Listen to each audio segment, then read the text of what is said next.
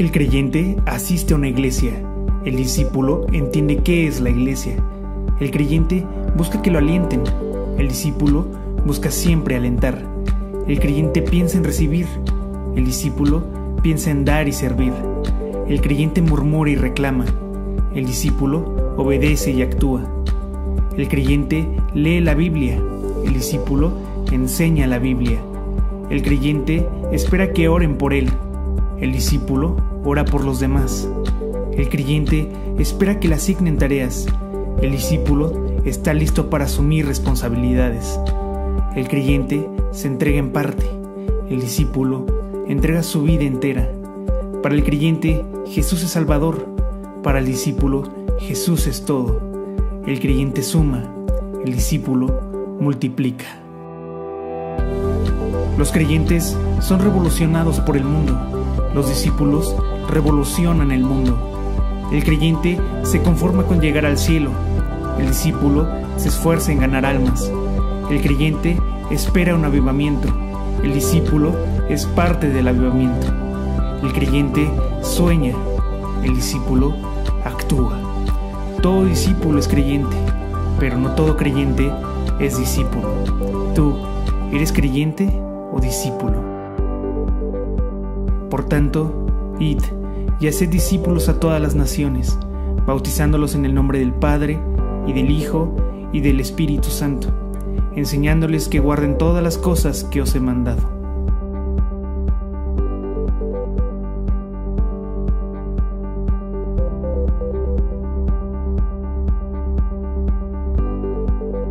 Con esto empiezo nuestra reunión de hoy oficial, oficialmente, porque justamente este, este mensaje de este, de este video eh, se trata de eso, de, de describir la diferencia entre, hay entre un creyente y un discípulo. No solamente hay incrédulos y creyentes en el mundo, o sea, nada más hay dos personas en el mundo que circulamos en el mundo, o crees en Dios o no crees en Dios. No hay grandes y chicos, eh, ricos y pobres, eh, chinos y mexicanos, no, hay de dos nada más, son o creyentes o incrédulos. Es lo que Dios vino, vino, a salvar a todos, pero hay gente que no quiere acercarse a Dios y entonces sigue muerto en sus delitos y pecados y por lo mismo es un incrédulo, no cree. Eh, bueno, se trata justamente, Dios quiere convencernos a todos de tres cosas, de pecado, de justicia y de juicio. Pero ya que eres creyente, que es lo que estamos viendo justamente el reto de Jesús, tenemos la gran pregunta de ser como Jesús. ¿Qué haría Jesús? ¿Cómo conocer la voluntad de Dios siendo creyente? Porque hay creyentes que no solamente eh, se convirtieron y así nada más, ¿no? sino que también hay creyentes que, que persiguen a los otros creyentes.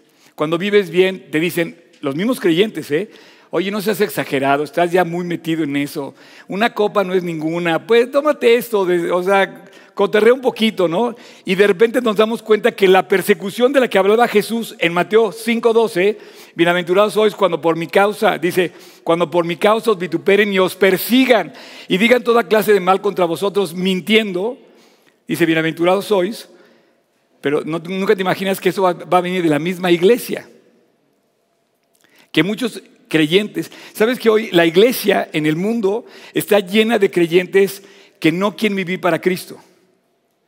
Es lo que habló ayer Memo. Quiero felicitar a Memo, espero que me esté hablando ayer. Hablaba de los creyentes de cristal.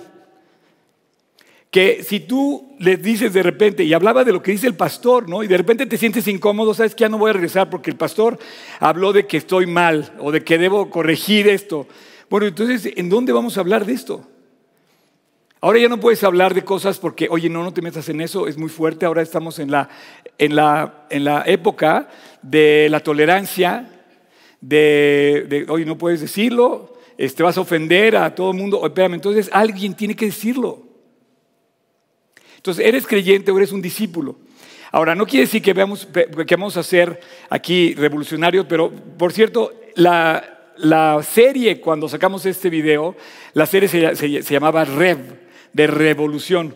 Y lo dice el, lo dice el video, lo decía, los creyentes eh, em, son revolucionados por el mundo.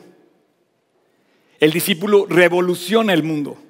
Y honestamente nos dio mucho gusto ver que este video tenemos como 70 mil reproducciones en la- nuestra página, no son, no son tantas, pero son bastantes. Pero lo que sí, ¿sabes qué es? Que nos han copiado el video muchísimas veces. Entonces, como de alguna manera, en muchas partes del mundo, el video se ha replicado a través de otras plataformas, de otras iglesias, que como que les llama la atención, ¿no? Así es que, ¿qué haría Jesús? Estamos viendo este, este de, ¿qué haría Jesús? Jesús sería un discípulo. Jesús no nada más fue un creyente y tampoco tuvo nada más creyentes. Sin embargo, si tú viste la prédica de ayer de Memo, él decía que se ofendían los creyentes con Jesús. Inclusive llegó un momento en donde en el Evangelio de Juan le dice, ¿también te quieres ir tú? Puedes irse. Se los dijo a sus doce discípulos, porque dice que desde entonces, después de haber hecho uno de los milagros más grandes del mundo que hizo él, Dice que desde entonces ya no querían andar con él. ¿Por qué? Porque les incomodaba. El Evangelio incomoda. ¿Sabes por qué incomoda? Porque te saca de tu comodidad. Te saca de tu comodidad. Estás muy cómodo, no quieres que nadie te moleste. Y nos sacaron de la comunidad con la pandemia. Y gracias a Dios que nos sacaron de la, de la comunidad. De la comodidad, no de la comunidad, sino de la comodidad. Bueno, también de la comunidad. Este, y estamos viendo que, llegó un momento de ser discípulos, no nada más ser creyentes. Yo quiero que este reto seamos como Jesús. El primer reto que vimos fue, ¿qué haría Jesús? Por ejemplo, ¿qué haría Jesús? Es una de las mejores preguntas que te puedes hacer para conocer la voluntad de Dios. Te voy a decir a grandes rasgos cómo puedes conocer la voluntad de Dios. Por ejemplo, si tú quieres saber si algo es correcto, tú puedes conocer si es correcto haciendo la voluntad de Dios. Oye, pero ¿cómo puedo conocer la voluntad de Dios? Bueno, una de las preguntas que te debes hacer es justamente lo que vimos en el primer, en el primer capítulo de esta serie, ¿qué haría Jesús? Entonces tú te debes preocupar, oye, ¿vendría a estudiar la Biblia? Pues sí, ¿no? Eh, ¿Iría a ciertos lugares donde, donde no se hablan cosas buenas? Pues no. Quizás iría y haría, predicaría el Evangelio. Seguramente se lo haría. Por ejemplo, otra forma de conocer la voluntad de Dios es con el tiempo. El tiempo nos, nos ayuda a conocer la voluntad de Dios. El tiempo es un aliado para conocer la voluntad de Dios. Quieres tomar una decisión, no la tomes a prisa. Otra, otra forma de conocer la voluntad de Dios es lo que dice este libro, la Biblia. Si tú conoces la Biblia, si sabes lo que dice la Biblia, te vas a dar cuenta cómo acercarte a la voluntad de Dios al ir profundizando en la Biblia. Y así, ese es tema de, otra, de otro estudio con un conocer la voluntad de Dios. Pero una de esas formas es cómo te preguntarías qué haría Jesús y creo que sería una muy buena pregunta. En el segundo reto que vimos, en la segunda sesión, vimos los tres deberes. Defender el Evangelio, sufrir el Evangelio y compartir el Evangelio. Tenemos tres deberes como creyentes discípulos. Es comunicar el Evangelio, como bien nos decía este, Carlita y su mami hace rato. Eh, comunicar el Evangelio, tenemos siempre oportunidades para hacerlo. Y vas a tener siempre oportunidades y personas que están cada vez más eh, eh, eh, listas para escucharlo. Vas a tener oportunidades increíbles de compartir el Evangelio y te vas a dar cuenta cuando lo hagas que no hay nada más hermoso que compartir el Evangelio. Y el, Evangelio está llamado, está llamado a, que, lo conozcan todos lo conozca el presidente, lo, conozcan los reyes, que lo conozcan los... los, los es que estoy, hablando más lento de lo que pienso, perdónenme, me, me trabo. Los letrados y los ilustres, es lo que quise decir. Y los comunes, cualquier persona tiene que conocer el Evangelio, entonces tienes oportunidades de compartirlo en todo momento y nunca te sientas chico para compartir el Evangelio. Nunca. El dueño de la empresa no es el mero mero. El otro día estaba hablando con un amigo que, trabaja en una empresa mundial y, su, eh, materia prima es un recurso renovable de, todo el mundo, no nada más del país, de todo el mundo. Es la materia prima. Le dije, bueno, tú sirves a Dios. En el fondo no estás, no estás yendo a buscar como el que pesca, ¿no? El que pesca también, pues la materia prima, ¿quién, se la, quién, quién la cultiva? El pescado, los peces. ¿Tú te has puesto a pensar la cantidad de peces que se pescan todos los días? Son millones de toneladas y el mar lo produce.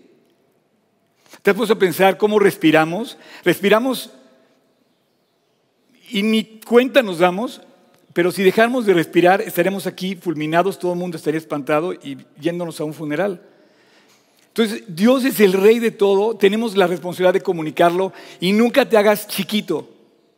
Nunca pienses que porque predicamos la Biblia somos chiquitos. A mí me choca que digan, de verdad, la escuelita cristiana, no señores, nunca se atrevan a decirme que la escuelita que yo tengo, porque es una señora escuela y la verdad voy a, voy a defender ese, ese, ese nombre. No, no, no, es de reyes la educación cristiana, es de reyes, escúchame bien, es de reyes. Ya quisiera la reina Isabel haber sido instruida, ahorita vamos a hablar de la reina Isabel. ¿Conocen la reina Isabel? ¿Alguien no conoce a la reina Isabel? Ok, ahorita vamos a hablar de ella. Este, em, te quiero decir, no te sientas chiquito. Si un día te llaman a hablarle al presidente, le tienes que decir así, que si no se arrepiente se va a morir en sus pecados, porque como cualquier persona, es que ahora todo el mundo tiene miedo al presidente. No, no, no, no puedes decir eso. Pues sí, igual no debo decir. Pero es una persona pública, ¿estás de acuerdo? Es una persona pública. Y el Evangelio es para todos. Y yo no me imagino a Jesús diciendo, no, pero, pero a López Obrador no le voy a hablar de Cristo porque me da miedo. No, no, no. De pecado, de justicia y de juicio. Va a entregar cuentas, todos vamos a entregar cuentas, el grande y el chico. Este país merece que los creyentes seamos conscientes de la situación y no lo dejemos de, como perderse al y se va, sino más bien orar todos los días por nuestro país. El mundo se está deshaciendo y se va a deshacer, no nada más México. Dale una vuelta al mundo. Hoy en la tarde, a las seis de la tarde, le hago una vuelta al mundo en acontecer. Y no alcancé a hablar de África, ni de Sudamérica, ni de Centroamérica. Nada más me fui a Estados Unidos, Norteamérica, China y Medio Oriente a las 6 de la tarde en mi canal personal de Acontecer, digo de, Oscar Sotres, que ya tengo 10 mil seguidores, no lo puedo creer. Este, la verdad es que no son muchos, pero es una plataforma para compartir el mejor mensaje que es Jesús. Y vamos a hablar de Acontecer a las 6 de la tarde cada 15 días. Lee la Biblia en el periódico. Así es que compartir el Evangelio, defender el Evangelio y finalmente sufrir el Evangelio. No es fácil sufrir el Evangelio, predicar el Evangelio, porque va a haber gente que te va a criticar y sabes que no, es que Oscar es un exagerado. Pues te digo una cosa, prefiero decirle a Dios, prefiero darle buenas cuentas a Dios que a los 10 mil seguidores que tengo. Así es que hoy vamos a hablar del tercer reto y quiero ahorita, ¿se acuerdan que les, no sé si me vieron, a lo mejor ustedes están en, la, en, la, en internet, en la pantalla, yo quedé nunca les dije la persona, del, el, mártir, la película. Pues, ¿qué creen? Se las traje. Estamos listos para pasar el... el eh, denme un segundito. Es, este, este mártir, yo hablaba la semana pasada de sufrir el Evangelio y comenté de él. Y comenté una escena de una película que vi justamente en la pandemia sobre la vida de Policarpo. ¿Alguien ha oído de Policarpo? Es el nombre del mártir, Policarpo. ¿Alguien ha oído? Uno, dos, tres. Ah, es que ustedes estudian conmigo, ¿verdad? Entonces ya, habían, ya, ya, lo habían, este... No, tú no, pero... Policarpo fue un mártir del primer siglo. Ya había muerto Jesús y estaban muriendo los creyentes. Sufrió el Evangelio. Sufrió el Evangelio con su vida. O sea, ¿en dónde llega la vida de un creyente o discípulo a pensar que a ti te va a salir más barato que a ellos? Eh, de verdad. O sea, si todo no está nice, bonito, y pongo la foto de que estuve en tal lugar y todo, y tú me vas a decir, ay, Oscar, es que tú pues predicas en Polanco, o sea, no tienes problemas, o sea, no, no, no. Esta, esta, pandemia sufrí, o sufrimos, y aquí estamos. ¿Por qué? Porque, como dice Pablo, porque sé en quién he creído y sé que es poderoso. ¿Sabes lo que es eso? Es el dueño de todos los recursos renovables, del dueño del universo, el, dueño de las estrellas, el dueño es el que yo predico. Y me siento feliz acompañado siempre del dueño de todo. Entonces Policarpo eh, vivió en Roma y fue perseguido por el Evangelio y lo, que ya, lo querían callar, querían cerrarle la boca, pero no puedes porque cuando tienes abierto el corazón para servir a Cristo no te pueden cerrar la boca. pregúntale a Jeremías, pregúntale a, a Pablo, Por más que quieran, no los pudieron callar a Juan y a Pedro cuando los detuvieron, por más que los azotaron, dice que salieron tenidos por digno de haber sido perseguidos por causa del reino, ¿no? Y bueno, Policarpo fue uno de estos. Y Policarpo finalmente lo atrapan, lo, apresan. Entonces, eh, les voy a pasar la escena que les describí la semana pasada. Eh, ¿Ya estamos listos? Y ahorita la comentamos. Recuerden, nada más para ponernos en contexto, es su final. No lo vamos a ver morir, pero lo están apresando, lo van a apresar en este momento. Dieron con él, ya no se pudo esconder una discípula chiquita junto con otro grupo de personas lo trataron de guardar para que no se lo llevaran los romanos. Y chequen la escena.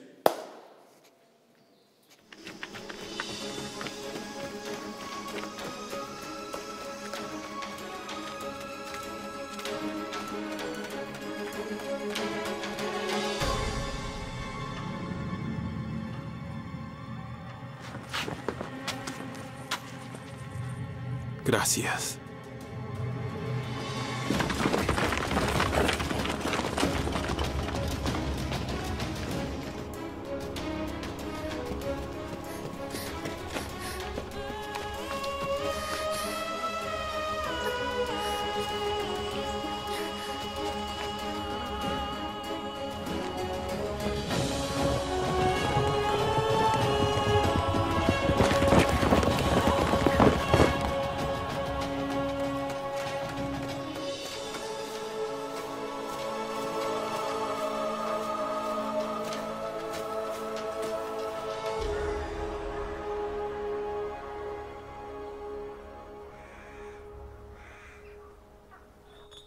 Debido a lo que pasa, continuarás mi trabajo. ¿Ana? No debe regresar a Esmirna. Le han puesto precio a tu muerte. ¿Precio? Me alegra que Quadratus me valore. ¿No te das cuenta que quieren matarte? Siéntate, hija. Recupera tu respiración.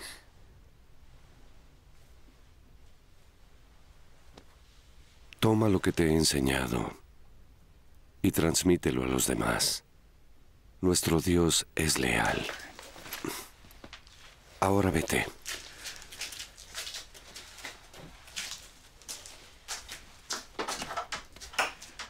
Yana, tendremos visitas pronto. Prepararé más. Arrestaron a Demetrio. Oh, no. Justino no estaba en su casa, así que vine a decirte.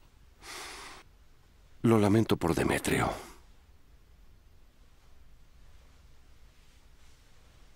Pero no dejes que tu corazón se atormente por mí. Es tiempo de enfrentarme a esto. Mírame.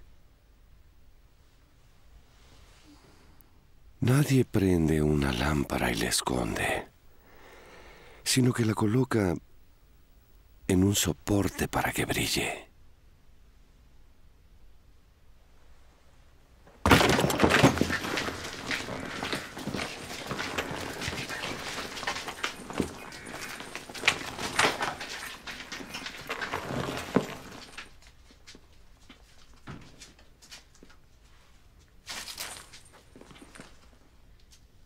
Por favor, come.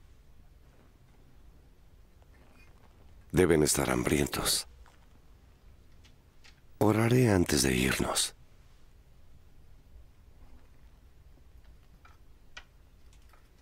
Como tú digas.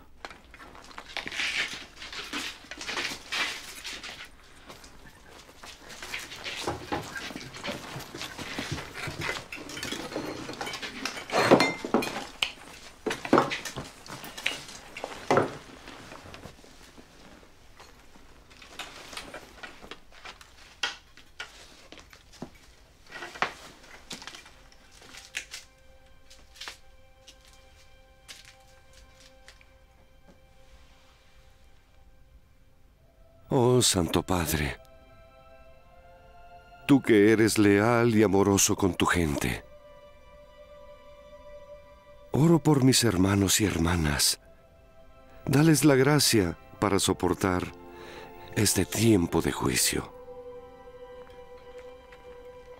Ayúdame a amar a los hombres en la habitación de al lado y a perdonarlos, Señor.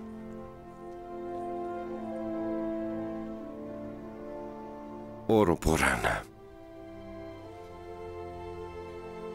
Oh mi Dios, dale paz a su corazón. No dejes que se enoje o se amargue contigo por mi decisión. Encamínala a tu corazón. Te agradezco, Señor, por escogerme como tu siervo.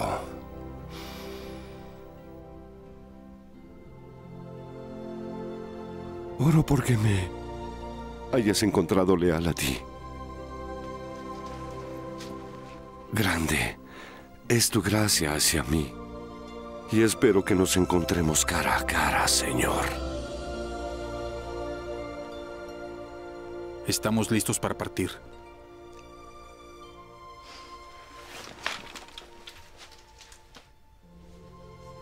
Oh Dios mío, en ti confío. Obviamente el final es que él muere, finalmente termina muriendo, pero él, es, él, él era un creyente o era un discípulo. No era, no era un simple creyente. Y la, la, escena me impactó porque yo había oído de la historia, pero nunca imaginé que cuando lo apresaron los invitó a comer a los soldados romanos. Y efectivamente han llegado los soldados romanos llenos de coraje, ya sabes, Roma era el, el, el eh, ejemplo militar del mundo y la rabia de los, de los, de los eh, soldados, pues después de haber, no, de haber bueno, la, la historia dice que no lo encontraban. Entonces estaban casi, casi ajusticiados de muerte los soldados porque no encontraban a este cuate. Entonces finalmente la historia termina y vean el final porque es muy hermoso el final, no se lo imaginan y no se los quiero spoilear, pero es cuando, el final de un discípulo no es un, no es, no es un final cualquiera.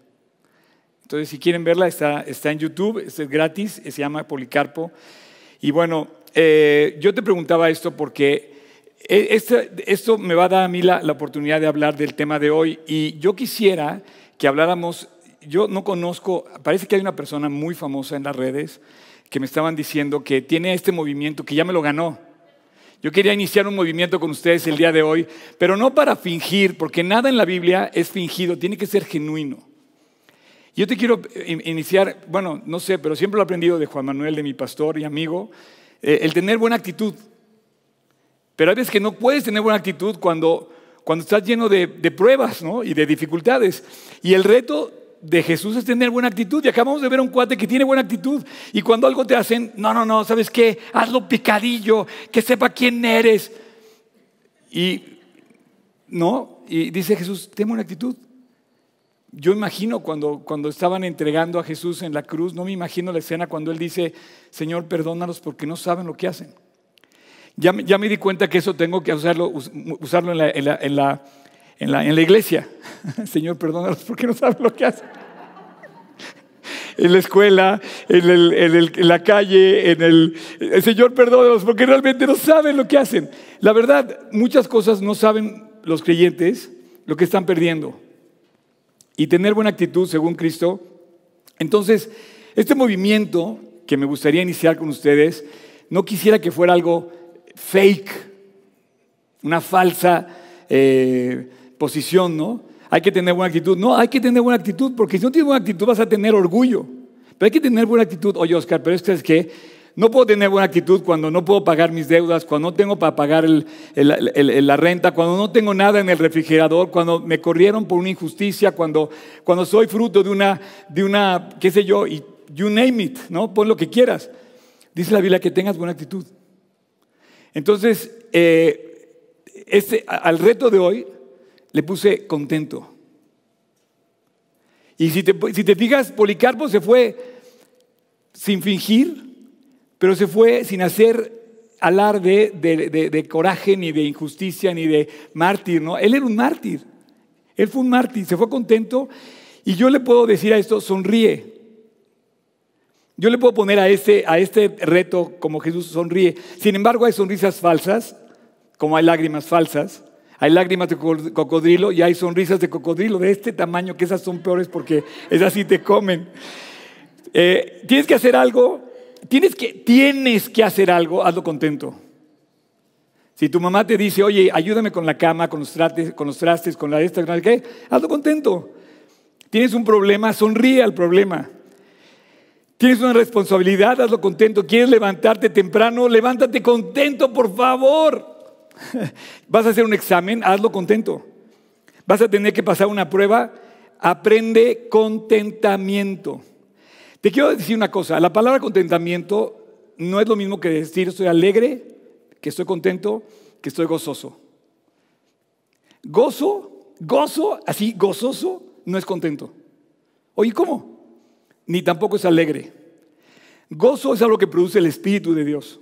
Es algo que, como la semana pasada te decía, voy a morir de, felicidad, ¿no? Porque estábamos regresando acá. Cuando el Espíritu de Dios pone gozo en tu corazón, no puedes describir la alegría, es mucho más que contento y mucho más que alegre. Cuando estás alegre es un sentimiento que puede dejar de estar en tu corazón. Pero cuando estás contento, es algo que tienes que aprender. La Biblia dice que el contentamiento se aprende. No es alegre, no es gozoso. Así es que apréndelo, aprende cuando es una prueba, aprende contentamiento, vas a entregar algo. Cuando entregues algo, cuando entregues algo, entrégalo contento. Y estoy hablando de tu egoísmo, de mi egoísmo, cuando no queremos entregar algo y tenemos que entregarlo porque a lo mejor, pues sí la regamos y tienes que entregarlo, entrégalo contento. Ahí esta es muy buena. ¿Quieres entregar una ofrenda? Eh, yo estoy esperando la ofrenda del millón de dólares de Memo de la semana pasada. Pero además que lo entregue contento. Fíjate que, fíjate que la palabra contento viene de varias palabras muy especiales del Antiguo Testamento. La palabra ofrenda, perdóname, la palabra ofrenda viene de varias palabras de hebreo.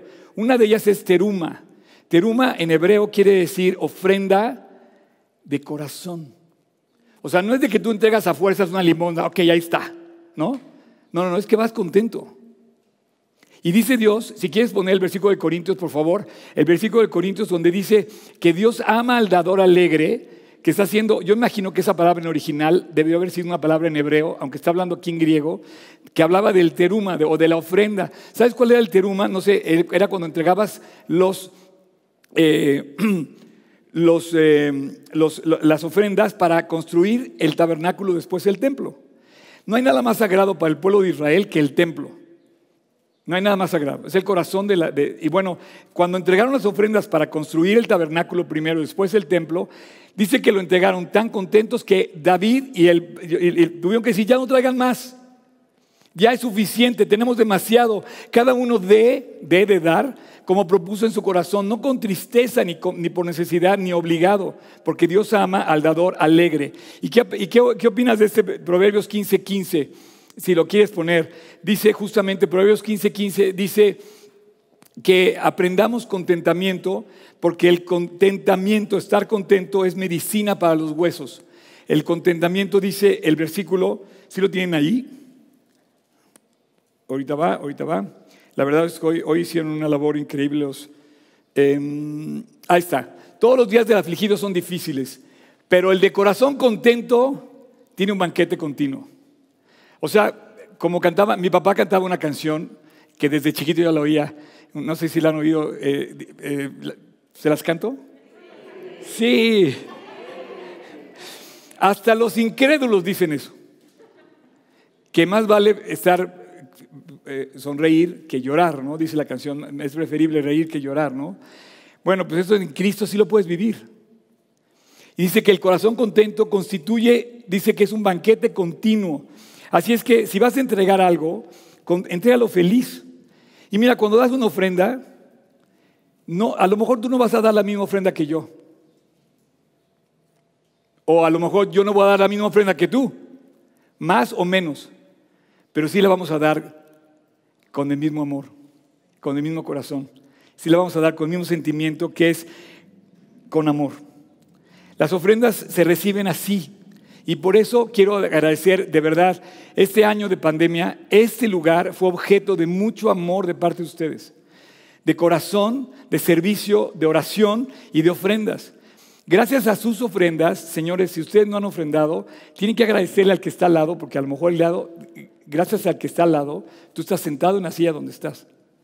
Y señores, están viéndome, gracias a los que han dado su ofrenda de corazón, de verdad, podemos hacer estas transmisiones.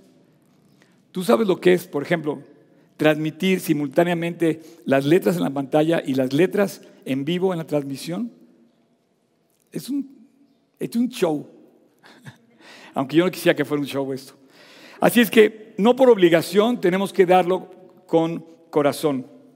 Y tomé un versículo de Éxodo 12, justamente que habla de las ofrendas. Éxodo 25 dice, di a los hijos de Israel que tomen para mí ofrenda. Éxodo 25, versículo 2. Si no lo tienes, por favor, por favor, busca en tu Biblia, porque vale la pena que lo veas. Es más, ¿quién me ayuda a leer? Eso. Toma, toma, toma. Ahí estás. Tú léelo, champ. No sé por qué las mujeres son más. Un aplauso a todas las mujeres. Son las primeras que levantaron la mano. ¡Bravo! Ok. 25.2. Di a los hijos de Israel que tomen para mí ofrenda. De todo varón que la diere de su voluntad, de corazón, tomaréis mi ofrenda. Otra vez, otra vez. Por favor, ¿puedes repetir esa parte, esa parte que dice de corazón? Así lo puedes subrayar así con Sí. injundia. O sea, di a los hijos de Israel que tomen para mí ofrenda. De todo varón que la diere de voluntad, de corazón, tomaréis mi ofrenda. Claro, o sea, las ofrendas que se recibieron en el pueblo de Israel eran de corazón y además eran de los varones. Ok, ahí les, ahí les dejo nada más de, de puro, de puro, de puro, eh, bueno, y bueno, fíjate que para hablarles de los problemas de cómo sonreír, te voy a hablar de los problemas que la Biblia describe para que puedas sonreír. La Biblia da una lista de ocho, de ocho problemas que se pueden convertir en las más grandes circunstancias con las que tú puedes ser el más grande amargado o amargada desde ahorita. Pero ¿sabes la lista que son? Son las bienaventuranzas. Este es el famoso sermón con el que Jesús comienza y dice, viendo a la multitud, imagínate, Jesús siempre fue seguido por multitud y subió al monte y sentándose, vinieron a él sus discípulos y abrió su boca y les dijo, aguas. Y les habló, de pobreza, de tristeza, de hambre, de, justi- de injusticia, de corrupción, de pleitos. Y dice, bienaventurados sois los pobres de espíritu, porque de ellos es el reino de los cielos. Bienaventurados los que lloran, porque ellos recibirán consolación. Los mansos, porque ellos recibirán la tierra por heredar. Los que tienen hambre y sed, pueden sonreír, dice, pueden tener una buena actitud, porque ellos serán saciados. Bienaventurados los misericordiosos, porque ellos alcanzarán misericordia. Bienaventurados los de limpio corazón. Pienso que este detalle, limpio corazón, involucra todo lo que tenemos que hacer nosotros tener un limpio corazón. Con eso ya lo hicimos. Pídele a Dios un corazón limpio. Porque ellos verán a Dios. Claro, los de limpio corazón los que van a poder ver a Dios. Dios vive con los de limpio corazón. Dios no vive con los corruptos ni con los mentirosos, ni con, dice que ellos no entran al reino de Dios. Bienaventurados los pacificadores, porque ellos serán llamados hijos de Dios. Y bienaventurados cuando los persigan, dice, cuando los que padecen persecución por causa de justicia. Esto es la, la persecución por causa de Cristo, de portarte bien. Cuando te persiguen injustamente, porque no es la persecución cuando tú cometes una arbitrariedad. O sea, si, si te pasas el alto y te persiguen porque te pasaste el alto, pues no estás persiguiendo- siendo perseguido injustamente. Entonces dice, las bienaventuranzas son oportunidades, las bienaventuranzas son oportunidades que transforman la vida de la persona, su circunstancia difícil y la transforman en bendición. Y entonces te dice, bienaventurado si eres pobre de espíritu, si eres, eh, si estás llorando. ¿Por qué? Porque vas a recibir consolación. Normalmente las circunstancias que son descritas en las bienaventuranzas, en este caso, destruyen a las personas. O sea, normalmente todo esto nos llena de amargura y destruye a la persona. Destruyen los matrimonios, destruyen las amistades, destruyen las iglesias. Y dice Jesús, bienaventurado cuando estés en esto.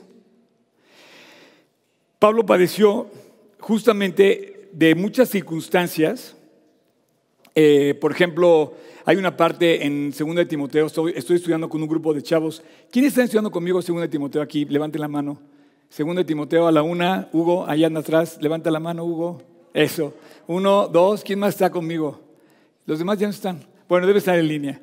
Según de Timoteo, hay una parte donde dice, fíjate lo que dice Pablo, todos los que están en Asia me abandonaron. Es como si de repente ustedes me dicen, no, sabes qué, Oscar, ahí te ves. Y se van. Todos los que están en Polanco me abandonaron. Y Pablo seguía predicando y le escribe a su discípulo fiel, le dice que sigue hasta la, y, termina su carrera. La segunda carta de Timoteo es su testamento prácticamente de Pablo. Y él dice que aprendió a vivir gozoso que aprendió contentamiento. Eh, y Pablo es el ejemplo de esta, de esta eh, mañana. Pablo es el ejemplo. Dice que aprendió a vivir feliz, sonriendo, contento en cualquiera, que tiene, situación. Filipenses 4, 11 dice, no lo digo porque tenga escasez, dice Pablo, pues he aprendido a contentarme cualquiera que sea mi situación Sé vivir humildemente y sé eh, tener abundancia.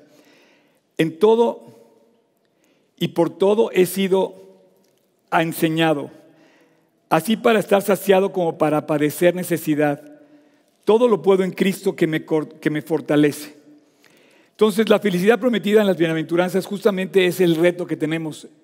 Justamente. No sé si vieron que dice, versículo 11, pues he aprendido a contentarme. E, esto, por ejemplo, a, mi tocayo y a mí, al tocayo, levanta la mano, tocayo. ¿Alguien conoce a Oscar Pinzón? Todos conocen a Oscar Pinzón, bravo. Fíjate que cuando empezamos con el campamento, y tú a, no vas a dejar mentir, cuando empezamos con el campamento hace 13 años, estábamos contentos de que nos enlodaran, de que durmiéramos bajo la lluvia, de que no, nos mojábamos en la noche porque no, ya sabes, tenía filtraciones la cabaña y entonces toda la pijama estaba mojada.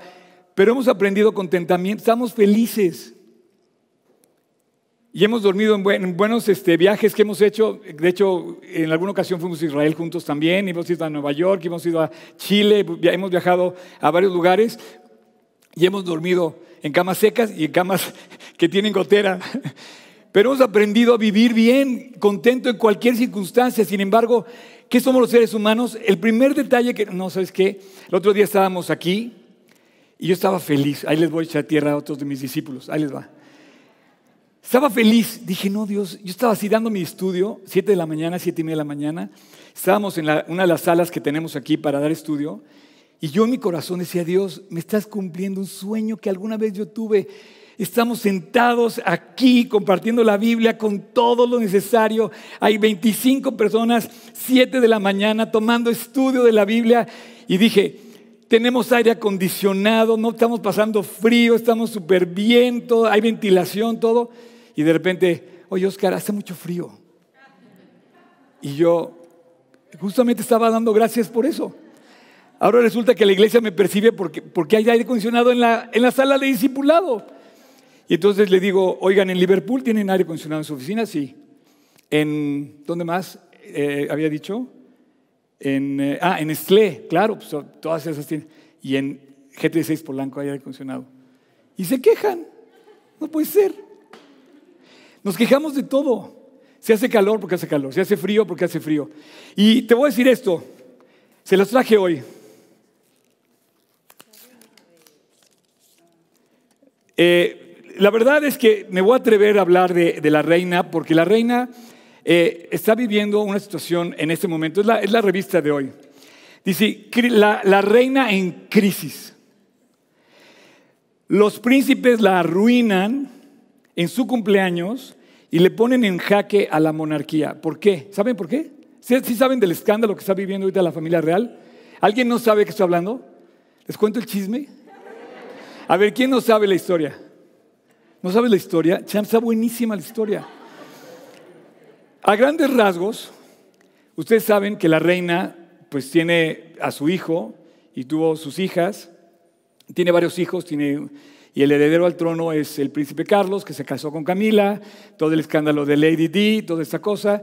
Después eh, el príncipe Carlos, que es el heredero en, primer línea, en la primera línea al trono, tuvo a dos hijos, que es eh, Harry y William. Y bueno, William se casó, eh, se casó, William con esta Kate, que es una plebeya, porque no era de familia real.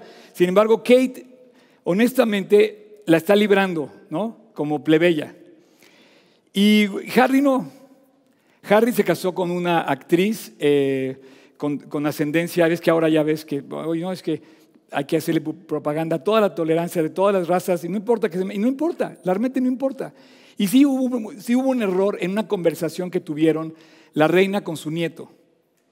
Y yo asumiendo que sí hubo un error en la conversación que tuvieron la reina, su nieto y la esposa de su nieto, el nieto es el sexto en la, línea al heredero al trono. Y se van del palacio, se enojan con la reina y hace, hace un par de años salen de la familia y se van de, Estados, de, Inglaterra a vivir a Estados Unidos. Pero hace dos semanas le concede una entrevista una muy famosa eh, em, eh, ¿Cómo se, ¿Pero qué es lo que tiene? ¿Qué es, qué es Ofra? ¿Es una comentarista? ¿Es una soap opera? ¿Qué es? Bueno, el caso, el caso es que se sienta Oprah con Meghan y con Harry y prácticamente le tiran a la reina. Y el comentario más fuerte que recibe la reina fue que le hizo un comentario racista sobre el, sobre el color de la piel del hijo. Oye, yo estoy de acuerdo. Te voy a dar mi opinión. Yo estoy de acuerdo. Bueno, no sé qué piensen ustedes. Podemos hacer un cajut, a ver quién. Hagamos un cajut, a ver. ¿Qué opinan? ¿Tiene razón la reina o tiene razón Megan? A ver, podemos hacer aquí. ¿Quién, quién, quién, quién está a favor de Megan? ¿Ah, ¿dónde sabes? Bueno, en la entrevista, imagínate la cantidad de personas que han visto esa entrevista, millones de personas. Ella dice que, se sentía muy triste porque la reina no la hizo sentir como, como en casa, porque le decía que, que estaba preocupada por el color de la piel del niño que iban a hacer. Es un comentario muy fuerte. No puedo decir que no. Pero la verdad es que ni tú ni yo estuvimos, ni Ofra estuvo en esa conversación. Entonces, Ofra, ¿qué qué? Y entonces obviamente los titulares en todo el mundo al día siguiente diciendo que la reina pues era una racista y hoy en lo que no puede ser racista hoy, nunca, pero la reina menos, ¿no?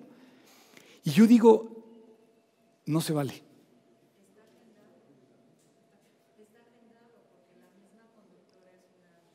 Claro. Pero vamos a hacer, ¿quién está a favor de la reina y quién está a favor de Megan? A ver, ¿quién está por la reina? ¿Y quién está por, por, por Megan? Bueno, no quisieron. Yo les voy a decir mi opinión. La Biblia dice, la Biblia dice un mandamiento precioso. Y la verdad es que lo quise tomar de esto. La Biblia dice, honrarás a tu padre y a tu madre. Y es un mandamiento con promesa. Yo estoy de acuerdo que tengas un problema con tu papá o que tengas un problema con tu abuela siendo la reina. Pero no se vale que lo publiques a 200 millones de personas para echarle tierra, porque además esta mujer cuando llegó al palacio sabía con quién se estaba casando. Pero por lo visto, ¿sabes qué? Investigando a grandes rasgos, yo les decía que solamente ha habido cinco plebeyos en los últimos 100 años que han tomado lugar en, la Casa Real. Todos los demás han sido sangre real. Por eso tú y yo no estamos casados y no hemos ido allá al Palacio Real. No se cogieron tocayos, estamos acá. O sea, pero de esos cinco plebeyos, solamente dos han librado su, su, este, su vida bien. Los demás han tenido problemas. Lady Di ha tenido problemas. La esposa del, del, príncipe eh, heredero, que, que, fue justamente donde... O sea, ¿por qué? Porque la familia real es la familia real. No es más que una familia entre los 7 mil millones de habitantes así. Y tiene sus reglas. Pero ¿sabes qué? Me impresionó lo que dijo ella y me impresionó cómo contestó la reina. La reina contestó como una reina. Para mí, contestó muy cristianamente. ¿Sabes qué dijo la reina? Dijo, a nombre de todo el palacio, o sea, dice que sentía profundamente la diferencia que había surgido con su nieto, que posiblemente había sido ofensivo esa conversación que van a tratar en casa. Dice, esto lo vamos a tratar en casa. Y estamos abiertos a la reconciliación y queremos decirle lo mucho que amamos a nuestro nieto. Eso fue de reina, o sea, esa conversación fue de reina.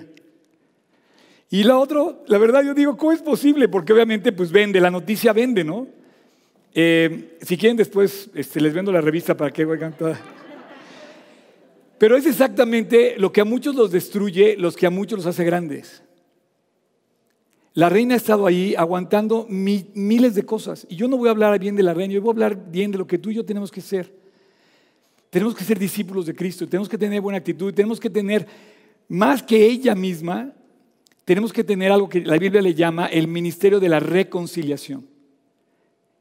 La respuesta de la reina fue cristiana, una respuesta de Cristo, porque le abre la puerta a la reconciliación. ¿A cuántas personas tú le estás cerrando la puerta para reconciliarte? A lo mejor ahorita estás pensando, no, yo cualquier cosa, pero no voy a perdonar a este, no voy a perdonar al otro, no voy a perdonar a ella, no voy a perdonar a aquel, no voy a perdonar, como decía, como decía Memo ayer, creyentes de cristal o jarricos de tlaquepaque, para que me entiendas. que nada más los testereas, yo nunca, nunca sabía por qué decían jarricos de tlaquepaque, es que nada más le haces así y se quiebran. Entonces son muchos creyentes de cristal que se caen con la primera. Y la verdad, ahorita que subieron aquí, no cualquiera se sube aquí y permanece para siempre. ¿Sabes lo que va a decir Cristo cuando llegues al cielo? Te va a decir, bien hecho, buen siervo y fiel. No te va a decir, oye, qué bien hablaste cuando estabas arriba en el, oye, qué bien ibas a eso. No, no, no. Si permaneces, si permaneces fiel. ¿Sabes qué le va a decir a Policarpo cuando llega al final? Hasta el último día dice testimonio de mí, entra en el reino de tu Señor, fue lo que dice. Pero ¿cuántos hemos entregado a mitad del camino queremos tirar la toalla o queremos... Así es que la felicidad prometida por las bienaventuranzas, que son justamente los problemas, es exactamente el reto. Es exactamente el reto que te indica exactamente qué tienes que hacer en medio de las cosas para que no te destruyan esas cosas. Y para que no te destruyan esas cosas tienes que tener una buena actitud. ¿Por qué? Porque vas a dejar ver el poder sobrenatural de Dios. Dice, cuando se encuentra Jesús con la mujer samaritana, le dice, más el que bebiere del agua que yo le daré no tendrá sed jamás, sino que el agua que yo le daré será en él una fuente de agua que salte para vida eterna. ¿Por qué? Porque esa fuente de vida es real en Cristo. Tú puedes recurrir a Cristo todos los días de tu vida. Y vemos a gentes creyentes en la Biblia que de repente se, se deprimieron Emocionalmente les faltó la alegría un día y sin embargo los vemos levantarse, acudir a Cristo y, restaurarlo. Tengo la, imagen del profeta Elías cuando, cuando huye a Egipto y se esconde en la cueva y de repente llega el ángel y dice, come, duerme, y se levanta así todo como de, como de cara de hospital, ya sabes, después de una... Y le dice otra vez, come y vuelve a dormir.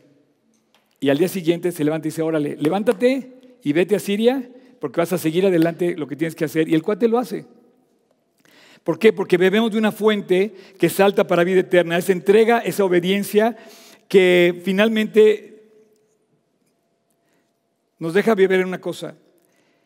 Eh, si estás pensando en que todo se va a arreglar, nada más así, estás viviendo en el plan del diablo. O sea, si, si tú crees que que este país va a cambiar porque... No, no, no. O si tú crees que tu relación se va a componer porque... No, hay cosas que tú tienes que hacer en obediencia a la palabra para hacer el milagro. Y Dios te pide que lo hagas. Si estás esperando mejores circunstancias para amar a los que debes, estás en el plan del diablo. Si tan solo seres humanos nos perdonáramos, Imagínate. Si tan solo aprendiéramos a perdonarnos. Oye, es que Es que es demasiado grave lo que me hizo ella o lo que me hizo él. No hay nada demasiado grave que se, compara con lo, que se compare con lo que Cristo es en la cruz. No hay nada más grave. Si estás esperando que las cosas se mejoren nada más porque sí, estás viviendo en el plan del diablo, no en el plan de Dios. ¿Sabes dónde está el cambio? Está en la actitud. ¿Pero sabes dónde está la actitud? Eh, eh, eh, la actitud, la buena actitud está en la presencia de Dios. Qué increíble la canción cantaron. ¿Pueden salir, por favor, los del worship? Dice, te necesito. Estoy perdido sin ti. Yo te necesito. Es, lo que cantamos, ¿no? Es lo que decía. Y es la presencia de Dios la que hace la diferencia. Y miren, ustedes me pueden juzgar a mí y la verdad hay cosas que, pues, no soy perfecto, ¿no? Casi, pero no. Eh, pero te digo una cosa, eh, qué precioso es poder, poder voltear al cielo y poderle decir, Dios, te necesito. Estoy perdido sin ti. Estoy deseando más de ti. Salmo 16, 11 dice, me mostrarás la senda de la vida. En tu presencia, en tu presencia hay plenitud de gozo. Delicias a tu diestra para siempre. ¿Cuán preocupados estamos por todo lo que pasa? Hay gente preocupada por, porque no tiene para pagar sus deudas. A lo mejor hay gente preocupada porque no, no, no, pudo inscribirse al otro año escolar, porque no pudo entrar al siguiente año escolar. Hay gente preocupada porque a lo mejor no tiene que llevar al congelador o al refrigerador de su casa. Pero te digo una cosa, en su presencia hay plenitud de gozo. Dice la Biblia que hay un banquete al de corazón contento. Y eso se aprende. Todas las bienaventuranzas tienen una recompensa. Bienaventurados los pobres de espíritu, porque de ellos es el reino de los cielos. Bienaventurados los misericordiosos, porque recibirán misericordia. Pero hay una muy grande. Dice, bienaventurado cuando te persigan y cuando digan toda clase de mal contra vosotros. Gozaos, gozaos y alegraos, porque vuestro galardón es grande en los cielos y porque así persiguieron a los profetas que fueron antes de nosotros. Así es que el reto de Jesús es, ¿qué haría Jesús? Vaya que si nos puso el, el estándar alto. Sonríe. Aunque haya malas noticias, busca a Dios. Aunque las perspectivas no sean tan alentadoras, aunque la gente te traicione, busca a Dios. Sonríe, ten buena actitud. Busca la reconciliación. Ten una actitud de rey o de reina. Ten la actitud de Cristo. ¿Qué haría Jesús? Sonríe. Pero no sonrías nada más como para fingir. Sonríe contento.